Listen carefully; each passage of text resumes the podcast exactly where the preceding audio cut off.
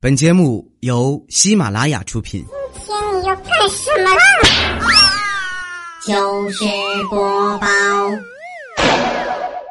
这人胖啊，不能买太小的车。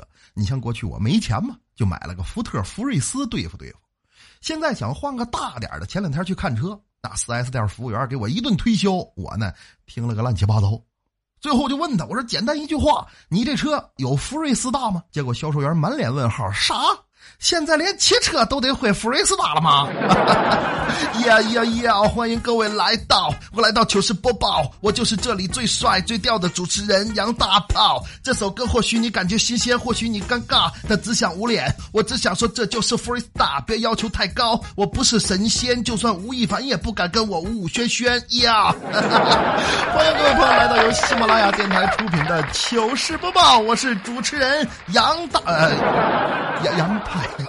可能有人没听懂啊，啥福瑞斯达？这不是吗？最近有个综艺节目叫《中国有傻瓜》，不是说中国有嘻哈，嘻哈傻瓜，哎，挺押韵啊！中国有嘻哈里边呢，评委叫吴亦凡，最近失了智了，逮谁问谁有没有福瑞斯达啊？意思就是即兴说唱，就我刚才整那个摇摇摇摇摇那个。所以说呢，现在网上比较流行这梗啊，俩人见面就得问问呐，你有福瑞斯大吗？当然，你要不想勒他，你可以直接回滚犊子，我比依维柯都大。那么这个说唱音乐呀，是从外国引进过来的。你看黑人一弄这个，那嘴巴叭叭可溜了。那其实咱们中国本土也有说唱音乐，叫啥呢？叫喊麦啊！一人我饮酒醉，佳音采采李小妹，两眼是独相随，只求波姐带我飞。未来他轻抚琴，调调你嘴真贫我。痴情红颜，心甘情愿，天天都录音啊！其实呢，这个艺术形式啊，是多少年前赵本山开发的。有人说这喊麦跟赵本山有啥关系呢？岁数小的朋友可能没看过。九七年春晚有个小品叫《红高粱模特队啊，小品最后就是赵本山喊麦。大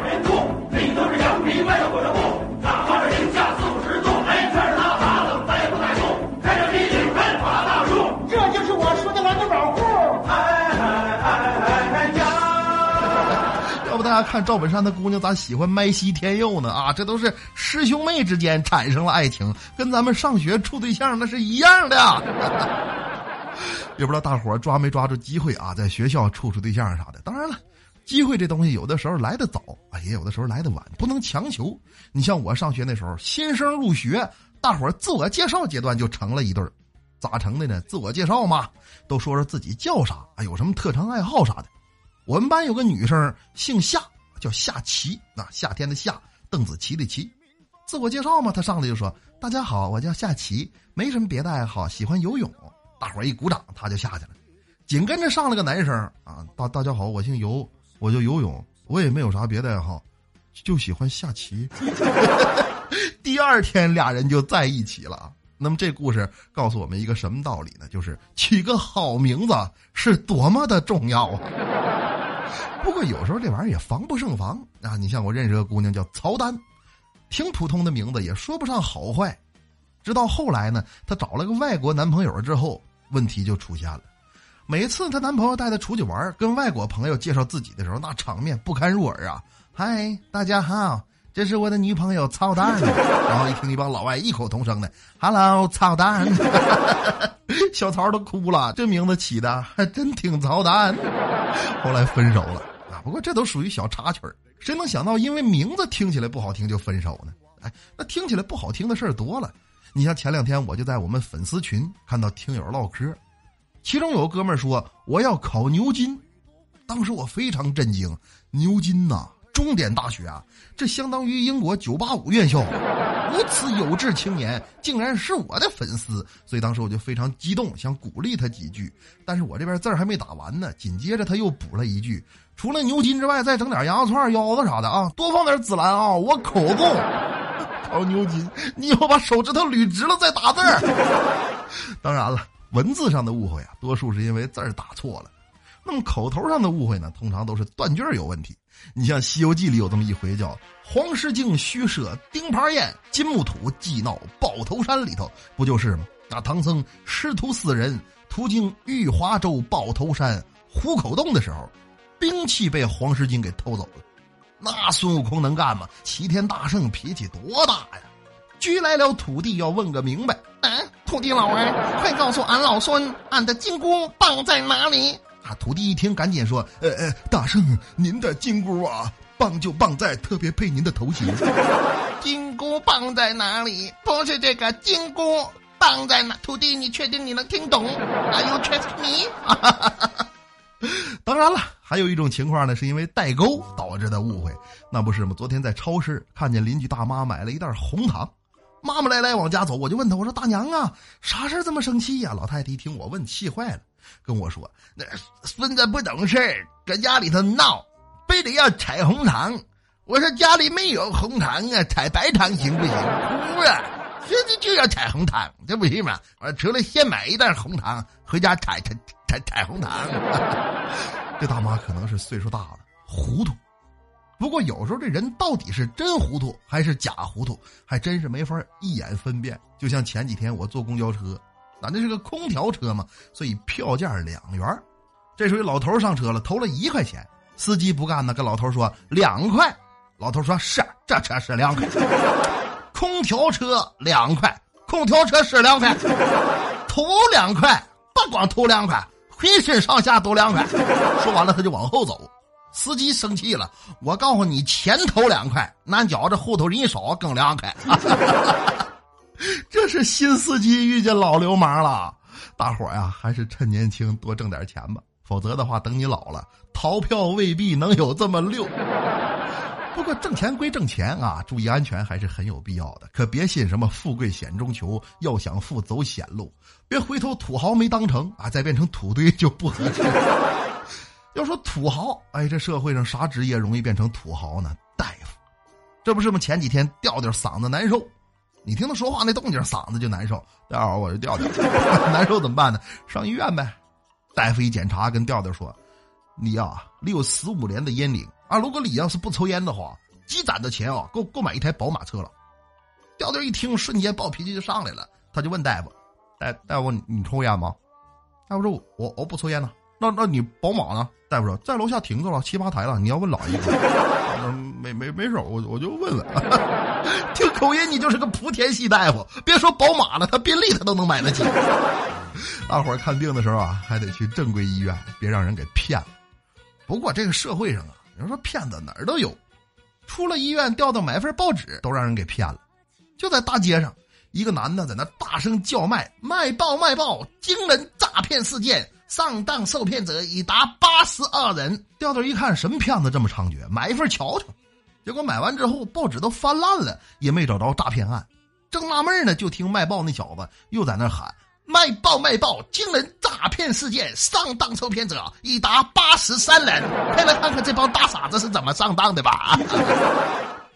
我估计啊，调调这智商从此可能就告别自行车了。你出门打车吧。结果从上车开始，这司机就一直在那打电话，素质极差呀。调调提醒他，师傅开车的时候就不要打电话了吧。司机一脸惭愧说：“对不起哈。”然后他咔一脚刹车，把车停在了路边，然后专心致志的打起了电话。啊小弟呀。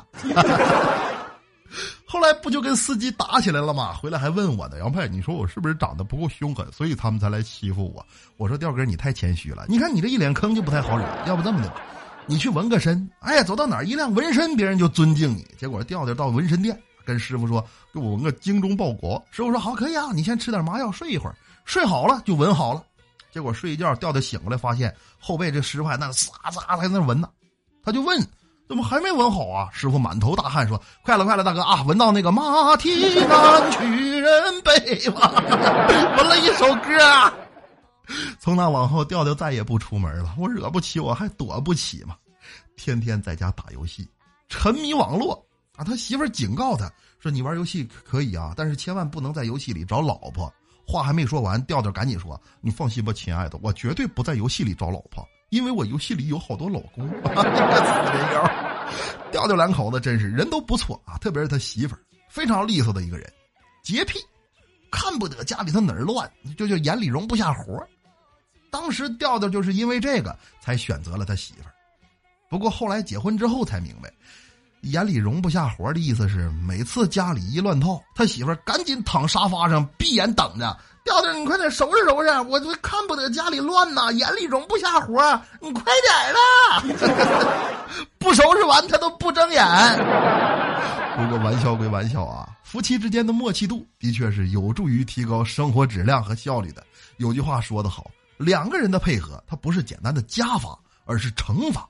你比如一加一等于二吧，而一一不算啊。那个，你比如啊，二加二等于四吧。但是如果是二乘二，哎，要不调调你多娶几个媳妇儿啊。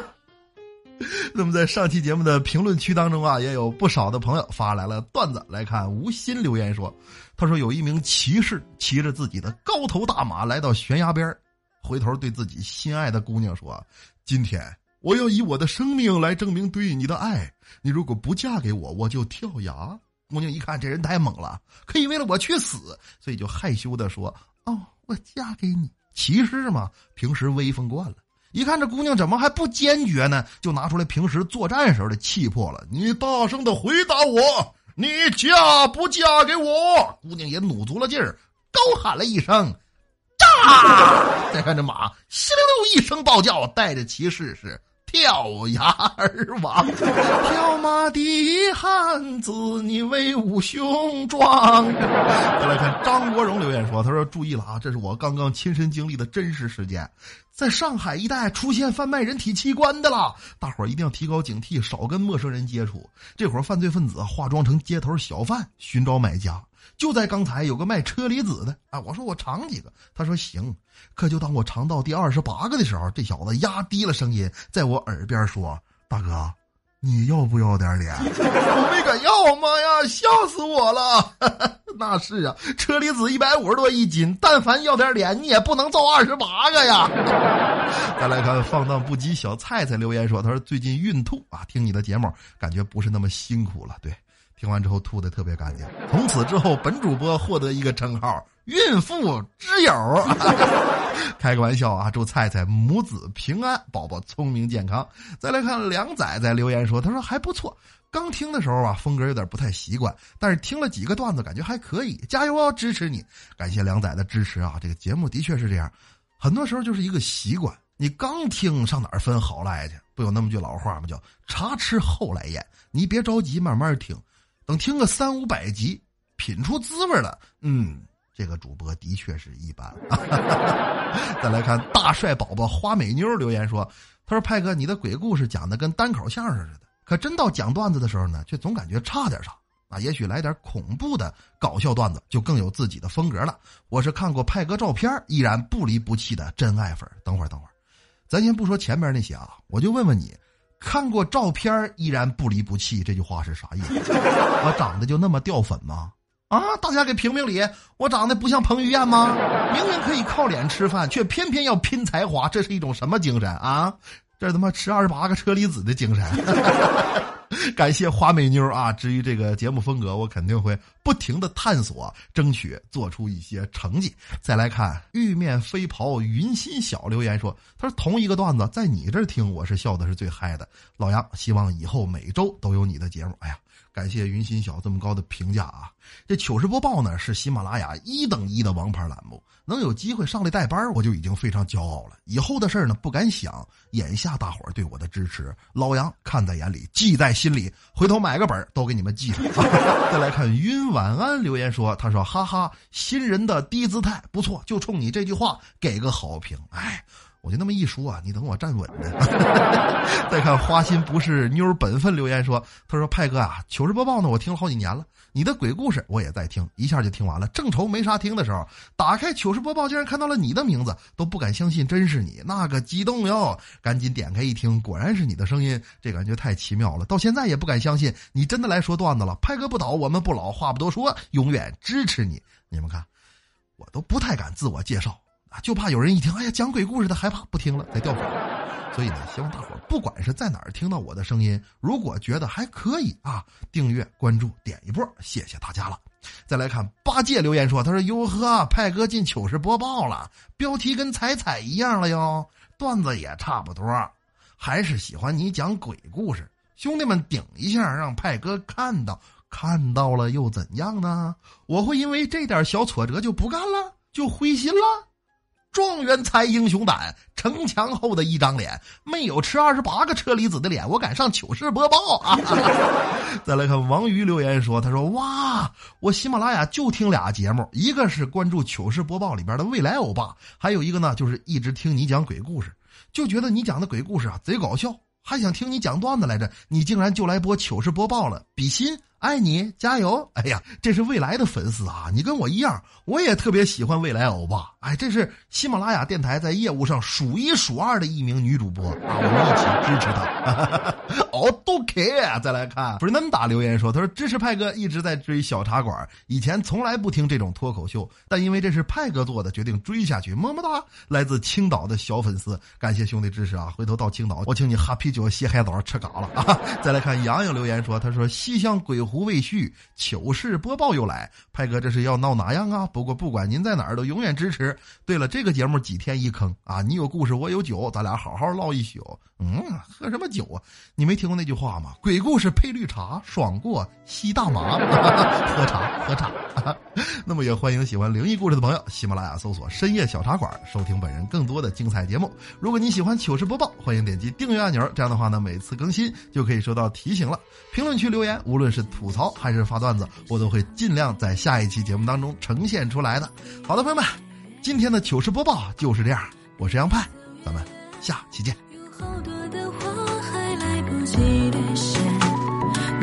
我